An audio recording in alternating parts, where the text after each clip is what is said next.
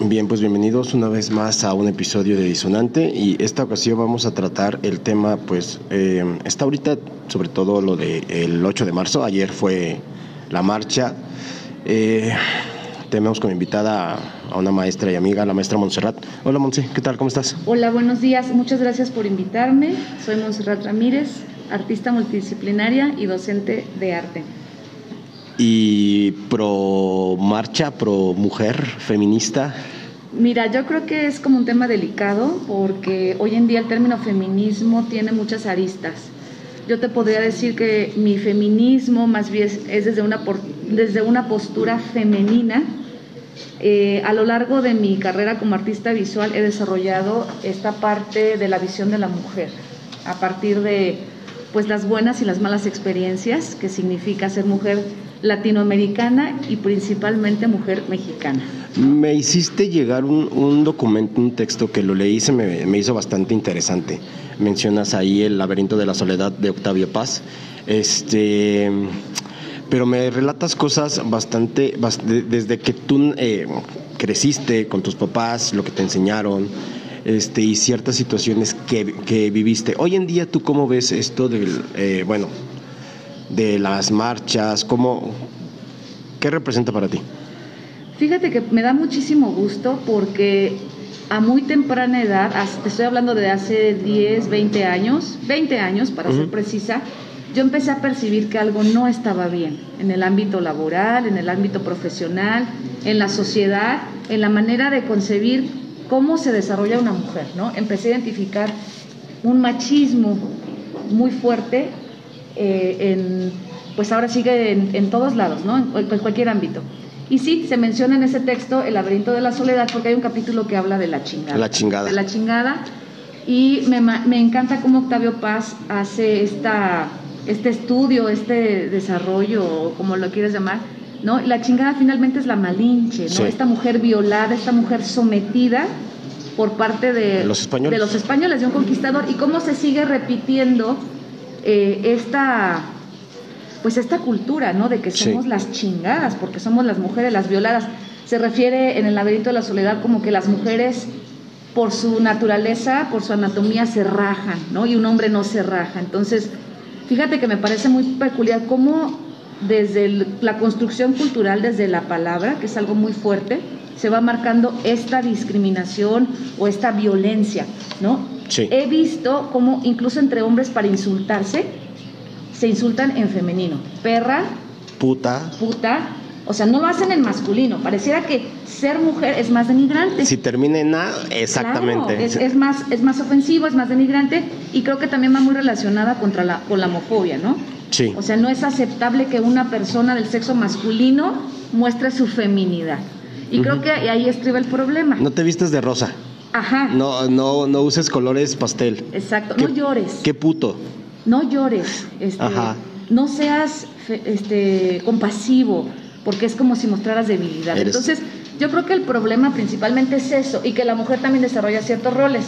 O sea, tú no puedes ser marimacha, machorra, valiente, hacer una carrera de ingeniero, cambiar una llanta, jugar fútbol, porque no estás apta. Eres una cosa bonita, eres una muñequita que debe esperar a su marido con las piernas abiertas y con la comida hecha. Y es la parte más pendeja, o sea, es un pensamiento tan retrógrada. Me llama mucho la atención esto, cuando mencionas la chingada, en, dentro de nuestra cultura, desde, desde la cultura mexicana, la chingada es algo tan...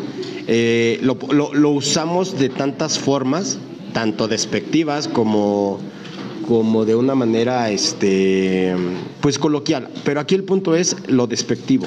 Sí, pero si te fijas, me lleva la chingada o te mandan a la chingada es en femenino. Sí. Y lo contrario será el chingón o hacer algo chingón es en masculino. Y es lo, es lo, es lo padre, ¿no? Es, es, el, es el logro. Es el logro. Entonces, pues si nos ponemos, si nos detenemos un poco a analizar desde nuestro lenguaje, pues creo que empezamos a condicionar nuestro pensamiento, nuestra cultura, nuestra ideología y creo que eso repercute en nuestros actos. Y yo creo que estas marchas, eh, me parece maravilloso que se pueda alzar la voz Repruebo sí que haya daños al patrimonio cultural, ¿no? a los edificios arquitectónicos, eso sí. He convivido de cerca con restauradoras de arte y la verdad es un trabajo titánico sí. realizar una restauración. Entonces, En el arte, eh, desde los años 60 han alzado la voz, se nos ha dicho locas a las artistas mujeres que abordamos este tema de feminismo y de lo femenino. Y yo creo que sí hay plataformas donde puedes expresar, ¿no? Y hasta hacer un punto catártico de toda la violencia que se ha vivido, ¿no?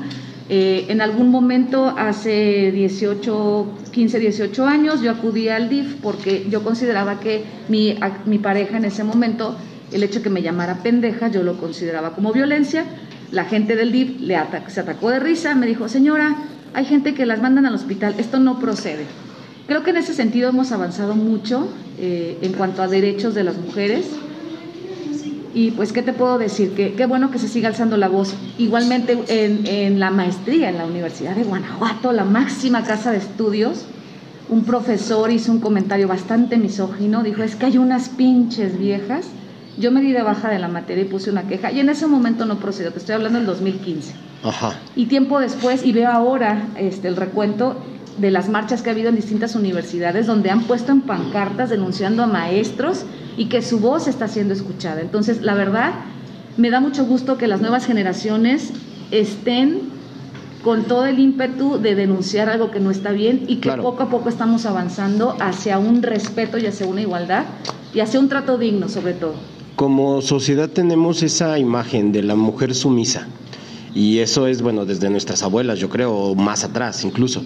Entonces, eh, creo que es importante que esos movimientos eh, eh, sirvan para cambiar, como tú lo, lo, lo, mencionabas, el cambio de pensamiento es primordial, es básico, es necesario. Entonces,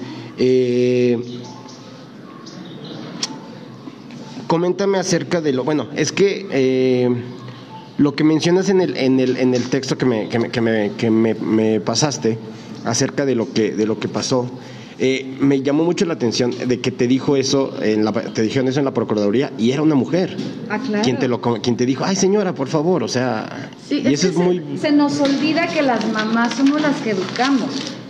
O sea, que las mamás somos las que fomentamos este heteropatriarcado, que las mamás somos las que asignamos roles desde la casa a que la niña barre, a que el niño no. O sea, creo que es donde tenemos que romperlo. explico que no, el sentido de igualdad no, no de superar al hombre, no, sino que somos un complemento. Claro. ¿Sí? De, de no tener temor, no le va a pasar nada a un joven, a un niño que, que haga labores domésticas, porque pareciera que la única, por mandato divino, la mujer es la única que tiene la obligación de hacer labores domésticas. Al contrario, te vuelve una persona funcional. Exactamente. Que laves, que planches, que hagas los trastes, que barras, te vuelve funcional. Así es. Entonces, no, no, el machismo considero que no es exclusivo del sexo masculino. Ah, no. Creo que es, parte de la crianza y pues ¿quién crea los hombres machistas? Conozco bastantes ah. mujeres machistas y suena raro, pero sí, pasa, o sea, sí es. Entonces, mira, cuando me hablan de que si soy feminista, pues si lo consideras sí, pero más bien yo creo y trato de actuar, mis tres hijos son varones, quiero ser coherente entre lo que pienso, lo que digo y lo que hago, ¿no? Entonces, en mi casa son puros hombres, mi esposo y tres niños, y yo soy la única mujer. Entonces, mi, mi, esposo es el que hace desayunar, los lleva a la escuela. No hay una distinción, de repente cocina. Entonces, los niños están acostumbrados a que mamá o papá cocina, que mamá o papá barre, que mamá o papá me llevan a la escuela. Entonces, estamos tratando de involucrarlos en las labores domésticas eh, y yo creo que por ahí debe de ser, ¿sí? Y si los niños están acostumbrados a que se saluden de beso con el papá, fíjate que a mí esto me parece bien interesante porque en la cultura mexicana, o sea, mi papá no permitía que sus hijos o sus nietos le, dieran beso. Yo me casé con un chileno, ellos sí están acostumbrados a darse beso. Mi esposo le da un beso a su papá y mis hijos le dan besos a su y sin problema. sin problema, exacto. es un acto muy cariñoso, muy bonito. Y gracias a esto, mi papá comenzó a aceptar que sus nietos le den beso. Sí, sí, sí. O sea, yo, yo hasta la fecha le sigo dando beso a mi abuelo. Que al principio a lo mejor sí como que se sacaba de onda, pero ya pasó y, y, así. Ahora, desde tu punto de vista, bueno, a, a, raíz de todos estos movimientos y lo que está pasando, se empezó a acuñar un término, eh, feminazi. Este, ¿Qué opinas de eso? Mira, yo creo que todos los extremos son malos y sí he observado, o sea, mi hijo, tengo un hijo adolescente, dice, mamá, yo no quiero tener novia porque están, son súper exageradas, o sea, apenas me les acerco y empiezan a gritar, rape, o sea, violación, violación, ¿no? creo que, está, que todos los extremos son malos, pero creo que también no conocemos qué acontecimientos las hizo llevar a estas mujeres a tener este, esta postura tan radical, ¿no? Creo que hay historias de verdaderamente películas de terror. De terror. Sí, que han vivido y han sufrido estas mujeres. Entonces, como te digo, todos los extremos son malos. Eh, yo teóricamente no me considero feminista porque tengo un esposo y porque tengo una familia. O sea, si fuera una feminista supuestamente radical, no tendría por qué someterme a un hombre, por así decirlo, y entonces para muchas este, no comulgo con, con esta ideología. Yo creo que el feminismo, desde mi muy personal punto de vista, debe ser un complemento. Un complemento, lo que te decía, de, en igualdad de oportunidades, en igualdad de roles, en el respeto sobre todo hacia, hacia los varones, que ustedes también tienen una carga bien complicada, ¿no? Me contaba un amigo, este, músico, que en una orquesta una chica le empezó, lo empezó a seducir, era una chelista, entonces tienen que abrir las piernas para poder poner el instrumento, que le mostraba los calzones, que le sacaba la lengua, y dice, no sé, ¿cómo crees que yo me voy a ver si la denuncio? O sea, como loco. Nosotros también nos sentimos acosados porque hay mujeres que son acosadoras. sí. Entonces, sí, sí, sí. dice, me van a juzgar como loco si yo voy a acusarla de que me está provocando o que me está intimidando, que le mandaba mensajes súper eróticos, que quería tener relaciones con él y pues él no estaba interesado en ella. Entonces, y se, me, se me viene a, la mente el primer comentario, ¿no? Ay, güey, ¿a poco no quieres? O sea, no, también como hombre, dame mi espacio, dame, o sea... Sí, y siento que ustedes también tienen mucha carga en esto de los roles, de que no pueden llorar, no pueden mostrar debilidad. Híjole, es complicado. Creo que feminismo también sería poder eh, soportar al otro, ¿no? Así como... Empatía. Exacto. Que, que, ustedes también sufren, que ustedes también lloran, que ustedes también tienen la necesidad de ser contenidos, de ser cuidados, de, ¿no? Y que tengamos ese valor como hombres de aceptarlo, decir, sí, sí lloro, sí, sí siento, sí me quebro, sí, no pasa nada. No pasa nada. No pasa nada. Sí, no soy menos no se me van a caer los testículos por eh, llorar, por sentir que me está llevando a la chingada. Exacto. Este, entonces, no pasa nada. Pues es el, ese es el feminismo que, que yo pretendo. ¿no? Ahora, decías tú, eh, eh, bueno, creo que someterse a un hombre, pero es que someterse no es convivir, no es crear algo juntos. Ah, bueno, ahí llegamos al punto del radicalismo, ¿no? Entonces, pues no. Ahora, eh, otra cosa que me llamó también bastante la, atención, la reconciliación entre lo masculino y lo femenino. Bueno, ya lo abordamos desde un cierto punto, pero ¿qué más haría falta? Pues desde los espacios educativos y desde la familia, lo que te decía, este, es permitir, ¿no? Permitir mostrar la valentía en las mujeres, romper con estos estereotipos, ¿no? Que no importa el color, el que te vistas, una libertad para expresar las emociones, una libertad para elegir la carrera, ¿no? Y, esto de pues, las labores domésticas, o sea, en un sentido de igualdad. Sí. Yo, yo lo considero. Permitirle a la mujer mostrarse empoderada, pero desde el punto de vista de que también, o sea, no, no de que soy más, sino de que también puedo. Y permitirle al hombre vulnerabilizarse y decir, yo también me caigo. No porque soy hombre, el, el, clásico, ¿no? Los hombres no lloran. Esa es una tontería. tontería claro. Sí, yo creo que la igualdad y sobre todo ahora en este mundo contemporáneo donde hay una gran diversidad y que se me, me parece súper complicado, uno con la preferencia sexual, con esta parte del transgénero, o sea, se ha abierto mucho la posibilidad de, de ahora sí que demostrar tu identidad, ¿no? Y en ese abanico de posibilidades que la verdad ya le perdí la cuenta, este, ya le perdí la cuenta, pues mucho más, ¿no? Este, finalmente somos seres humanos, no importa si eres hombre, mujer, homosexual, gay, lesbiana, transgénero, o sea, finalmente somos seres humanos, sentimos, pensamos, tenemos capacidades naturales, este, intelectuales, entonces... Eliminar estereotipos. Exacto, que, que, sea un escenario donde cualquier persona tenga la posibilidad de empoderarse, no importa si sea hombre o sea mujer. Claro. Que no sea una limitante, ¿no? Para su desarrollo personal y profesional. Sí, y pues también eh, esta, esta parte de los estereotipos y el arraigo cultural tenemos que trabajarlo y desde el, bueno, yo creo que desde la casa y también en la escuela, ¿sí? Y llegamos al punto en el cual en la escuela se da mucho este tipo de violencia, se da mucho igual entre alumnos, pero ¿sabes qué es lo más triste y lo más eh, eh, complicado? Que se da entre compañeros. Claro. Sí. Y ahí te narro toda una lista de cosas. ¿Cómo es posible que estas personas con esta ideología no estén educando a nuestros niños? ¿no? Me tocó escuchar un comentario de un profesor que afortunadamente ya no es mi compañero, donde expresa que los alumnos y la problemática en general que repercute en su vida académica y en su vida socioemocional es a causa de las madres solteras y sobre todo aquellas que tienen hijos con más de un hombre. Dije, ah, hijo yo soy, yo fui madre soltera y tengo hijos de más de un hombre, entonces yo soy la causa del deterioro de la sociedad. Ah, caray. Pues no lo creo, creo que es todo lo contrario. No, no, no, al contrario.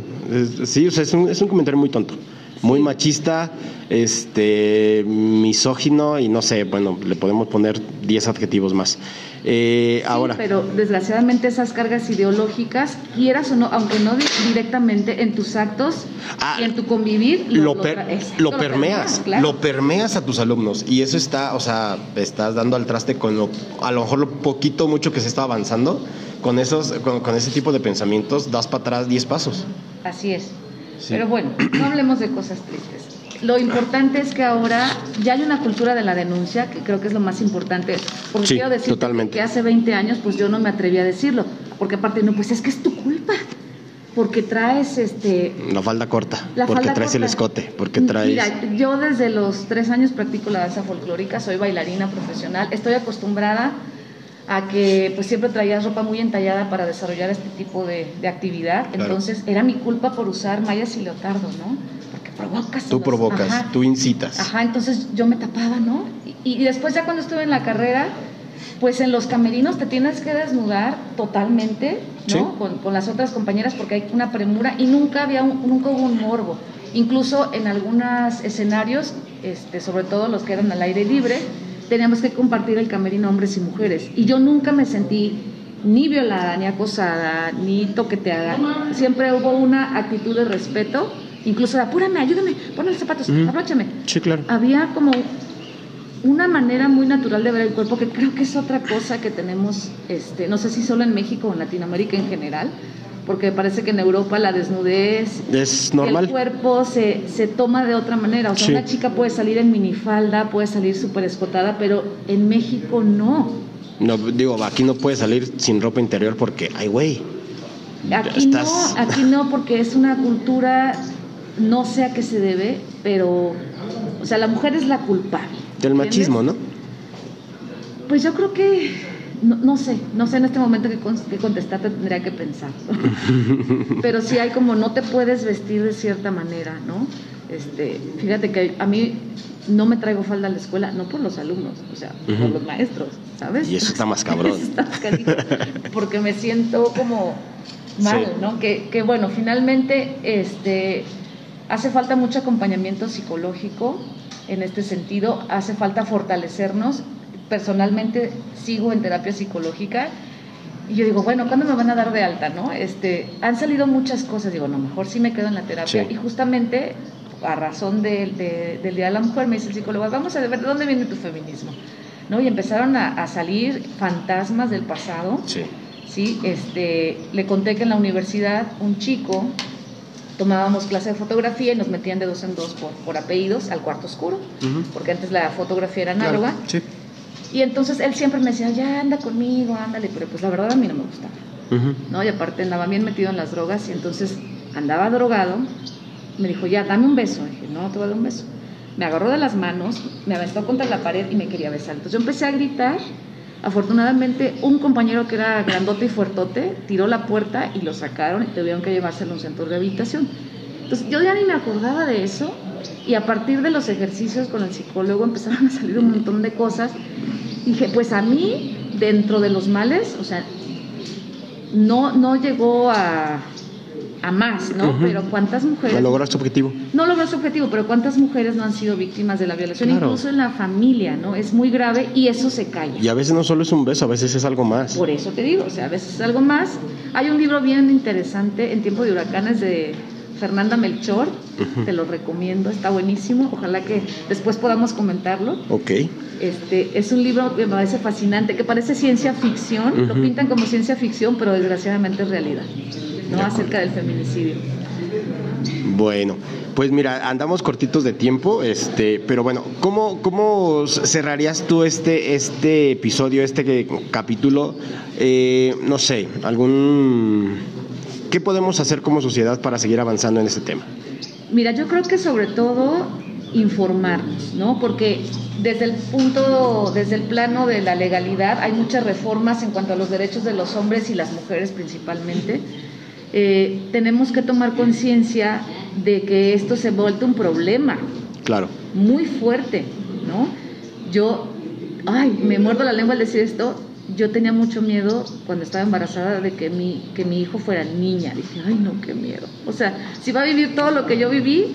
Ah, ya, o sea, por el hecho de repetir, que pudiera repetir patrones. Dejar de que pudiera repetir patrones, a todo lo que estamos expuestas, ¿no? Ah, ok. A todo lo que estamos expuestas, dije, qué feo, pero yo me volvería loca si hubiera tenido niñas.